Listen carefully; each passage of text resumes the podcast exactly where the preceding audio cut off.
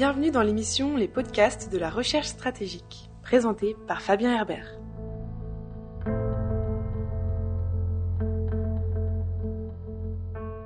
Bienvenue pour ce nouvel épisode des podcasts de la recherche stratégique, un format audio consacré aux questions de sécurité internationale créé par la FRS, la Fondation pour la recherche stratégique. Aujourd'hui, nous allons discuter avec Antoine Bondaz, chercheur à la FRS de la diplomatie chinoise. Bonjour Antoine Bondaz. Bonjour. Vos recherches portent principalement sur la politique étrangère et les politiques de sécurité de la Chine, ainsi que des questions stratégiques en Asie de l'Est. Vous êtes également enseignant à Sciences Po. Ma première question porte sur la pandémie de la Covid-19. Qu'est-ce que ça a changé pour la diplomatie chinoise? Alors, je dirais que la pandémie de la Covid-19 a avant tout été un révélateur et un catalyseur de tendances préexistantes. Contrairement à l'argument qui est peut-être trop souvent avancé d'un changement majeur de la politique étrangère de la Chine en réaction à la Covid-19. Et donc, cette pandémie a révélé des tendances de fond et surtout euh, les a accélérées. On peut donner euh, deux exemples. Le premier exemple, c'est peut-être la diplomatie sanitaire de la Chine, qui s'est illustrée évidemment en Europe, mais surtout à l'étranger, par ces fameux dons de masques, dons euh, d'équipements de protection en général, dons de ventilateurs. C'était par exemple le cas dans l'ensemble des pays africains, mais aussi euh, au Pakistan, en Asie du Sud-Est, etc. Et ce qu'il faut bien comprendre, c'est que cette diplomatie sanitaire de la Chine, elle n'est, contrairement à ce qu'on a souvent dit, pas du tout nouvelle. Cette diplomatie sanitaire, elle est euh, extrêmement euh, ancienne. Elle commence dès les années 60, euh, notamment par l'envoi d'équipes médicales en Algérie à l'époque. Et puis, elle va se développer dans les années 70, 80, 90, notamment en Afrique, mais aussi en Asie du Sud-Est. Et puis, tout cela va s'accélérer avec une autre pandémie, celle d'Ebola en 2014-2015, où là, la Chine va, avec les États-Unis, avec les pays européens, contribuer à la gestion de la crise dans euh, le golfe de Guinée, va notamment envoyer de très nombreux médecins militaires, mais aussi civils, va construire euh, un hôpital de campagne en Sierra Leone et va même, lors d'une rencontre entre, à l'époque, Xi Jinping et Barack Obama, euh, annoncer le renforcement de la coopération sino-américaine sur le plan euh, des épidémies. Et puis tout cela va s'accélérer ensuite avec les fameuses routes de la soie, puisque ce slogan a été décliné dans l'ensemble des activités de la Chine. Et c'est notamment le cas euh, en termes de diplomatie sanitaire, puisque à partir de 2015 sont lancées des routes de la soie de la santé. Et puis elles sont euh, institutionnalisées en quelque sorte, puisque l'OMS va signer un partenariat avec la Chine. C'est la première fois dans le cadre d'un partenariat avec l'OMS que c'est la Chine qui va aider l'OMS et pas l'inverse, pour euh, essayer de populariser, de surfer sur ce concept de route de la soie de la santé. L'objectif de la Chine, euh, il est euh, multiple. Alors évidemment, c'est une bonne chose. Cela permet à de nombreux pays de bénéficier d'une coopération avec la Chine.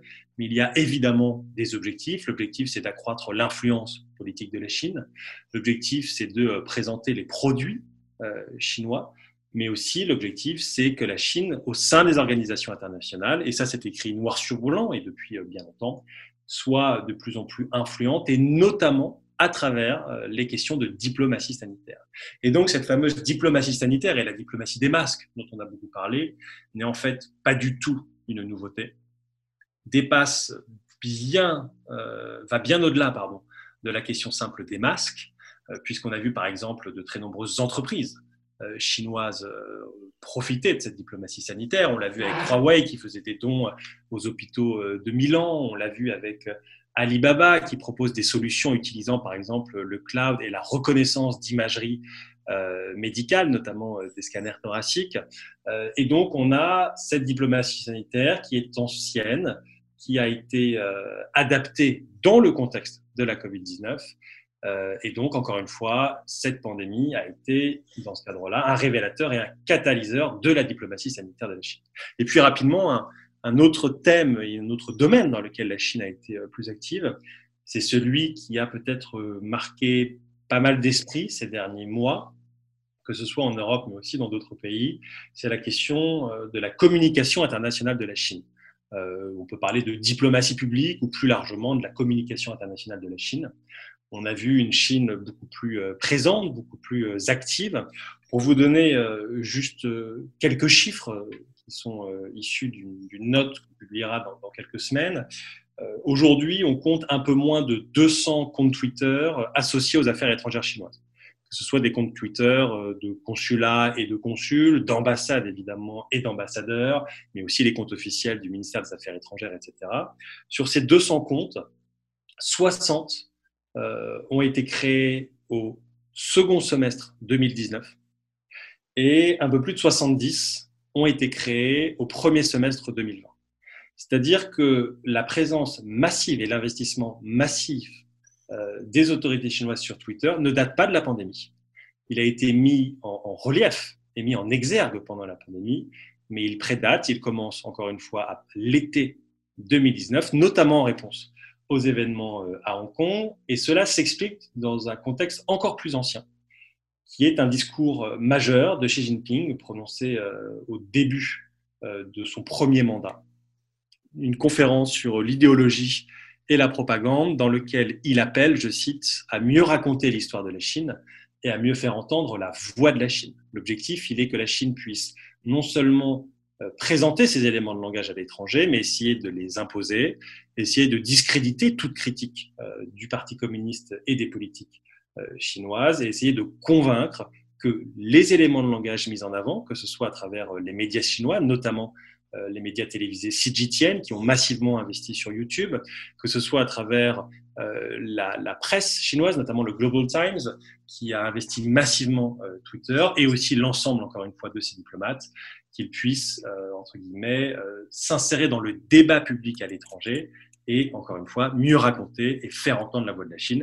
Donc, tant en termes de diplomatie sanitaire qu'en termes de diplomatie publique, cette pandémie a été un catalyseur et un révélateur. Et Antoine Mondaz, cet activisme diplomatique que, vous évoquez, c'est ce qu'on appelle la diplomatie des loups guerriers. Est-ce que vous pouvez nous en dire un peu plus sur ce sujet? Et est-ce que ça marche ou est-ce que c'est contre-productif?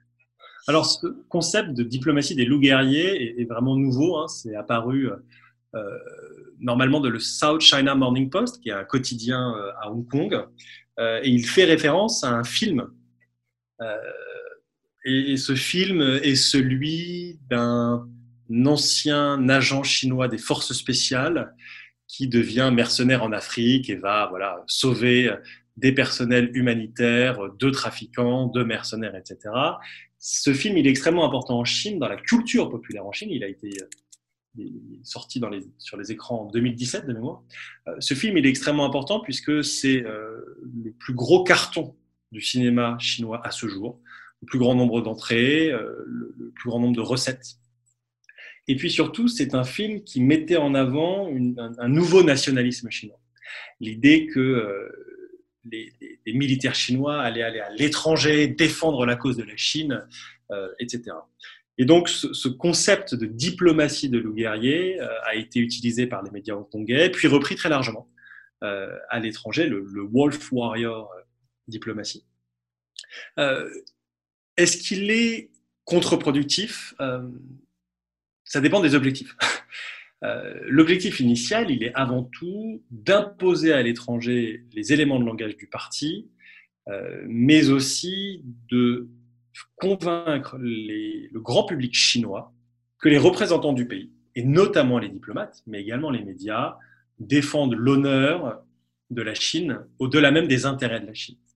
Et donc, cette diplomatie et surtout cette rhétorique plus agressive, elle est en grande partie appréciée en Chine. Euh, et c'est une façon pour de nombreux diplomates de se différencier de leurs collègues et de montrer qu'ils vont encore plus loin dans la défense de la Chine. La question est-ce que les objectifs, c'est de convaincre euh, la population, notamment dans les pays hauts. Et là, on peut prendre l'exemple de la France, ou l'ambassadeur euh, Lou Chaillet, qui arrive d'Ottawa, au Canada, où il était ambassadeur, qui s'est fait euh, remarquer déjà à l'époque par ses euh, propos extrêmement, parfois insultants, mais en tout cas des propos extrêmement virulents à l'encontre des autorités canadiennes et des médias canadiens, notamment dans le cadre de l'affaire de Huawei avec l'arrestation de la CFO de Huawei, Madame Meng, s'illustre aussi en France, mais déjà depuis l'année dernière, mais il était moins visible, entre guillemets, dans les médias, euh, puisqu'il a commencé en, parlant de Hong Kong en août 2019, s'est beaucoup illustré ces dernières semaines et ces derniers mois par des propos extrêmement virulents tenus à l'encontre de nombreux acteurs français euh, sur la question de la pandémie. Et là-dessus, je pense qu'il est extrêmement important d'en parler un tout petit peu. Euh, que les autorités chinoises soient en désaccord avec la couverture médiatique qui peut être faite de certains articles ou par certains journalistes, c'est évidemment tout à fait leur droit et c'est tout à fait leur droit d'écrire à des journaux euh, pour annoncer qu'ils sont en désaccord sur des plans factuels avec euh, certains articles de presse. Le problème de l'ambassade et de la communication de l'ambassade de Chine en France, qui, qui, se différencie notamment des autres ambassades en Europe, est un ton particulièrement agressif des généralisations euh, grossières et des propos qui sont parfois insultants et qui parfois visent à désinformer les gens. Et la Chine, en ce sens, encore une fois, c'est un révélateur, puisque ça existait déjà avant, mais ça a été plutôt révélé euh, au grand public français, euh, use de la désinformation pour essayer d'imposer des éléments de langage. On le voit depuis déjà de nombreux mois vous avez des communiqués de presse de l'ambassade qui sont extrêmement agressifs à l'encontre de certains chercheurs. Ça fait partie, entre guillemets, euh, du travail de chercheur, mais qui sont surtout agressifs et insultants euh, vis-à-vis euh, de l'ensemble des médias français et de l'ensemble de la presse française. Et c'est là où ces insultes, en réalité, vont beaucoup trop loin. C'est qu'encore une fois, elles ne visent pas des propos ciblés, elles visent à décrédibiliser l'ensemble d'une profession en présentant la presse française comme utilisant des mensonges, comme faisant preuve de racisme anti-chinois, euh, comme étant alignée sur les États-Unis et donc n'étant pas indépendante. Et ça, ça pose un véritable problème, puisqu'il euh, est fondamental que euh, non seulement les pouvoirs politiques, ça a été le cas lors de la convocation de l'ambassadeur au milieu du mois d'avril, c'était une première dans ce cadre-là, mais aussi que la classe politique dans son ensemble demande tout simplement à l'ambassade de Chine en France de respecter les institutions françaises et de respecter la presse française qui, jusqu'à aujourd'hui, même si euh, l'ambassade de Chine peut critiquer certains articles, est libre et diverse, ce qui n'est pas, il faut le rappeler, euh, le cas en Chine. Et là, c'est extrêmement important d'envoyer des messages clairs sur le fait que la presse française est indépendante, la presse française fait son travail. On l'a vu ces derniers jours sur la question notamment euh, du Xinjiang, avec cette une de libération qui a fait euh, beaucoup parler. Euh, c'est extrêmement important que la classe politique française puisse demander à l'ambassade de Chine tout simplement le respect. De la même façon que les diplomates français basés en Chine sont respectueux du pays et ne se permettraient pas de critiquer la presse chinoise publiquement dans des communiqués écrits et surtout de façon répétée. Vis-à-vis de ça, quelles sont les conséquences de cette diplomatie euh, Quelle réaction on a eu euh, en France, en Europe? Alors, la vraie question qui se pose aujourd'hui pour les autorités chinoises, c'est de savoir si, cette détérioration de l'image de la Chine à l'étranger, qui, encore une fois, euh, n'est pas nouvelle. Hein. Si on prend notamment, par exemple, les études du Pew Research Center sur les opinions mondiales, on voit que l'image de la Chine à l'étranger se détériore déjà depuis 2018 c'est le cas en France, où elle avait perdu, par exemple, 11 points à 33% d'opinion favorable en 2019, avant la pandémie. Et si on prend les sondages les plus récents, notamment un sondage de l'ECFR, un centre de recherche européen, qui se base sur des études d'opinion dans sept pays, 65% euh, des Français, suite à la pandémie de la Covid-19, ont une image de la Chine qui s'est détériorée. Et donc, on a de fait une détérioration de l'image de la Chine en France, mais plus largement en Europe et aux États-Unis. Euh, la question est de savoir si cette dégradation de l'image va se traduire par non seulement une réévaluation des politiques publiques vis-à-vis de la Chine, mais aussi euh, un changement de ces politiques. Et c'est là où euh, le fait qu'il y ait une couverture médiatique ne signifie pas nécessairement une prise de conscience, et une prise de conscience ne signifie pas nécessairement une inflexion politique. Alors il est évidemment trop tôt pour le dire, on le verra. Ce qu'on sent et ce qu'on voit, notamment au niveau européen, c'est que le consensus sur la Chine est peut-être plus facile à trouver qu'auparavant.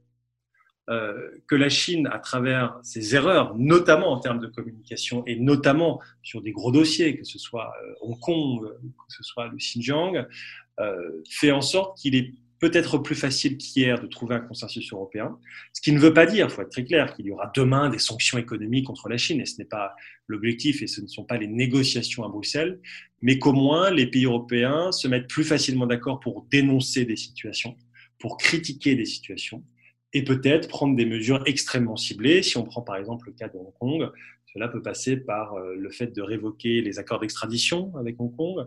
Cela peut passer par le fait d'interdire l'exportation de biens à double usage qui pourraient par exemple être utilisés par la police de Hong Kong euh, avec des exportations depuis l'Europe, euh, ou encore d'accueillir des étudiants hongkongais par le biais de bourses. etc. Et donc pour l'instant, on n'en est pas encore à une inflexion politique majeure. On a des discours qui évoluent. on le voit dans les discours du haut représentant Josep Borrell. On l'a vu lors du sommet Union européenne-Chine, où euh, le président Charles Michel et la présidente de la Commission euh, Ursula von der Leyen ont tenu des propos extrêmement durs vis-à-vis de la Chine, qui étaient euh, sans précédent et qui ont été, je pense, qui ont surpris de nombreux interlocuteurs chinois.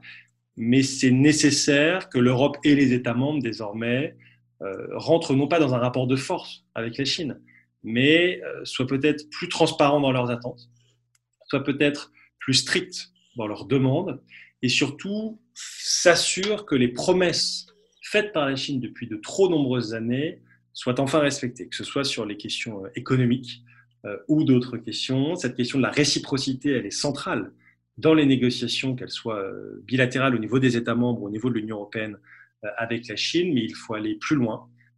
certains officiels américains parlent ces derniers jours de ce qu'ils qualifient de ruthless reciprocity, l'idée qu'il faudrait une réciprocité, euh, entre guillemets, brutale vis-à-vis de la Chine, c'est-à-dire arrêter d'espérer que la Chine tienne ses promesses et s'assurer que la Chine respecte ses promesses.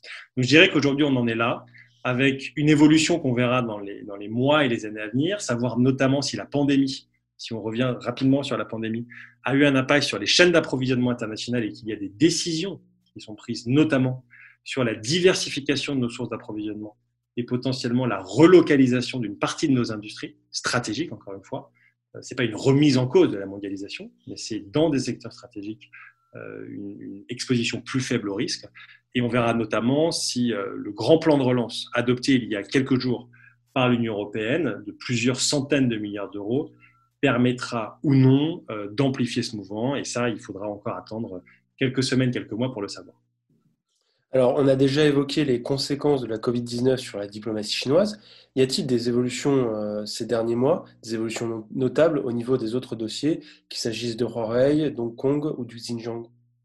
Alors, euh, ces trois questions, donc euh, Huawei et la 5G en général, Hong Kong et le Xinjiang, sont sur le radar des décideurs politiques européens depuis des années. Faut être extrêmement clair là-dessus.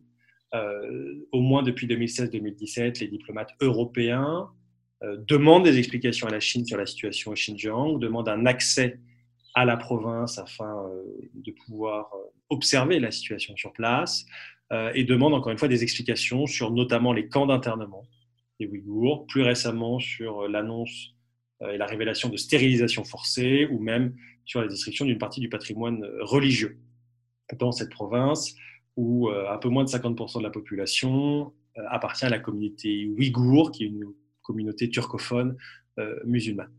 sur cette question-là, il n'y a pas encore d'évolution majeure en Europe. Il y a une évolution aux États-Unis, puisque les États-Unis ont pris des mesures, des, des mesures de rétorsion, notamment en inscrivant quatre officiels du parti responsables de la répression Xinjiang sur une liste d'interdiction de voyage aux États-Unis ou encore en interdisant et en sanctionnant les entreprises chinoises ou étrangères qui utiliseraient de la main-d'œuvre forcée des camps d'internement et qui après exporteraient à l'étranger. Mais au niveau européen, il n'y a pas encore de mesures qui sont prises. Il y a une prise de conscience, il y a euh, des hommes politiques et des femmes politiques européennes qui euh, se sont saisis du dossier. C'est par exemple le cas de, Raphaël Glucksmann, euh, un député français. mais on n'en est pas encore, je dirais, à des décisions majeures. Une des rares décisions qui a été prise, mais c'est par le Parlement européen, c'est le fait d'avoir accordé à Ilham Toti, euh, un professeur d'université euh, ouïghour, qui est emprisonné, euh, le prix Sakharov des droits humains à la fin de l'année dernière, fin 2019. Sur la question de, Huawei et de la 5G, ce sera une décision qui sera avant tout prise au niveau des États. on a des pays qui sont dans des situations extrêmement différentes. Donc, on ne peut pas avoir une harmonisation, je dirais, européenne sur la situation. Euh, le Royaume-Uni, évidemment, ne fait plus partie de l'Union européenne, mais dans une situation où ils ont interdit euh, à Huawei de participer euh, à la construction des infrastructures 5G, mais qu'ils ont aussi demandé aux entreprises de télécommunications, aux géants de la télécommunication britannique, de retirer les équipements Huawei, y compris dans la 4G, d'ici quelques années. Dans le cas de l'Espagne, Huawei a déjà euh, construit une partie du réseau. Euh, Telecom Italia a décidé euh, de ne pas accepter Huawei. La situation de la France est que SFR et Bouygues, pour ne pas les citer, utilisent un tout petit peu Huawei, mais pas Orange, etc. Donc des situations extrêmement diverses. Et une réponse et une gestion qui est avant tout politique. La stratégie de la France, qui à mes yeux est parfaitement compréhensible, est évidemment de ne pas interdire Huawei, mais de faire part d'inquiétude en termes de sécurité et donc de limiter l'accès de Huawei à euh, soit certaines portions, soit de faire comprendre aux, entreprises de télécommunications euh, des risques et qu'elles aient parfaitement conscience des risques et que leurs clients, leurs, utilisateurs, leurs clients en aient conscience. Et donc là aussi, des décisions qui seront prises avant tout euh, au niveau des États membres. Sur Hong Kong, on en a déjà parlé euh, un petit peu. Ce qui est sûr aujourd'hui, c'est qu'on est à une période qui est assez charnière dans les relations entre euh, la Chine et l'Europe, mais aussi entre la France et la Chine. On est à une période où il y a un intérêt du grand public sur la question chinoise et euh, la compréhension qu'aujourd'hui la Chine est un acteur et un facteur incontournable sur l'ensemble des grands dossiers internationaux. On ne peut pas parler de changement climatique si on ne parle pas de la Chine, qui représente 30% des émissions de gaz à effet de serre. On ne peut pas parler des nouvelles technologies, des standards internationaux, des normes internationales, si on ne parle pas euh, de la Chine. On ne peut pas parler euh, de la réforme de l'ONU et de l'OMS si on ne parle pas de la Chine, etc. Donc il y a une prise de conscience du grand public, il y a une couverture médiatique qui est sans précédent. Il n'y a pas pour l'instant encore de débat politique en tant que tel en faisant de la Chine un objet de débat politique, mais cela semble évoluer doucement. On voit de plus en plus de députés, de sénateurs prendre la parole, et je pense qu'on peut s'en réjouir.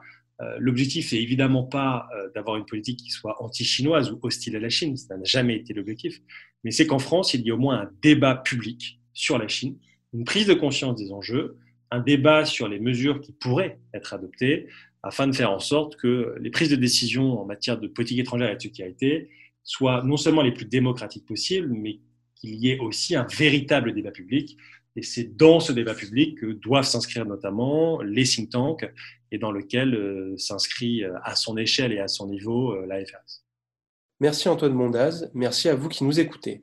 Si vous voulez suivre les activités des chercheurs de la FRS, rendez-vous sur notre site internet. Vous pouvez également nous suivre sur les réseaux sociaux. Enfin, n'hésitez pas à faire un tour sur notre page YouTube vous y trouverez de nombreuses vidéos sur des sujets divers et variés, toujours en lien avec les politiques de sécurité internationale. Merci et à bientôt pour une nouvelle émission.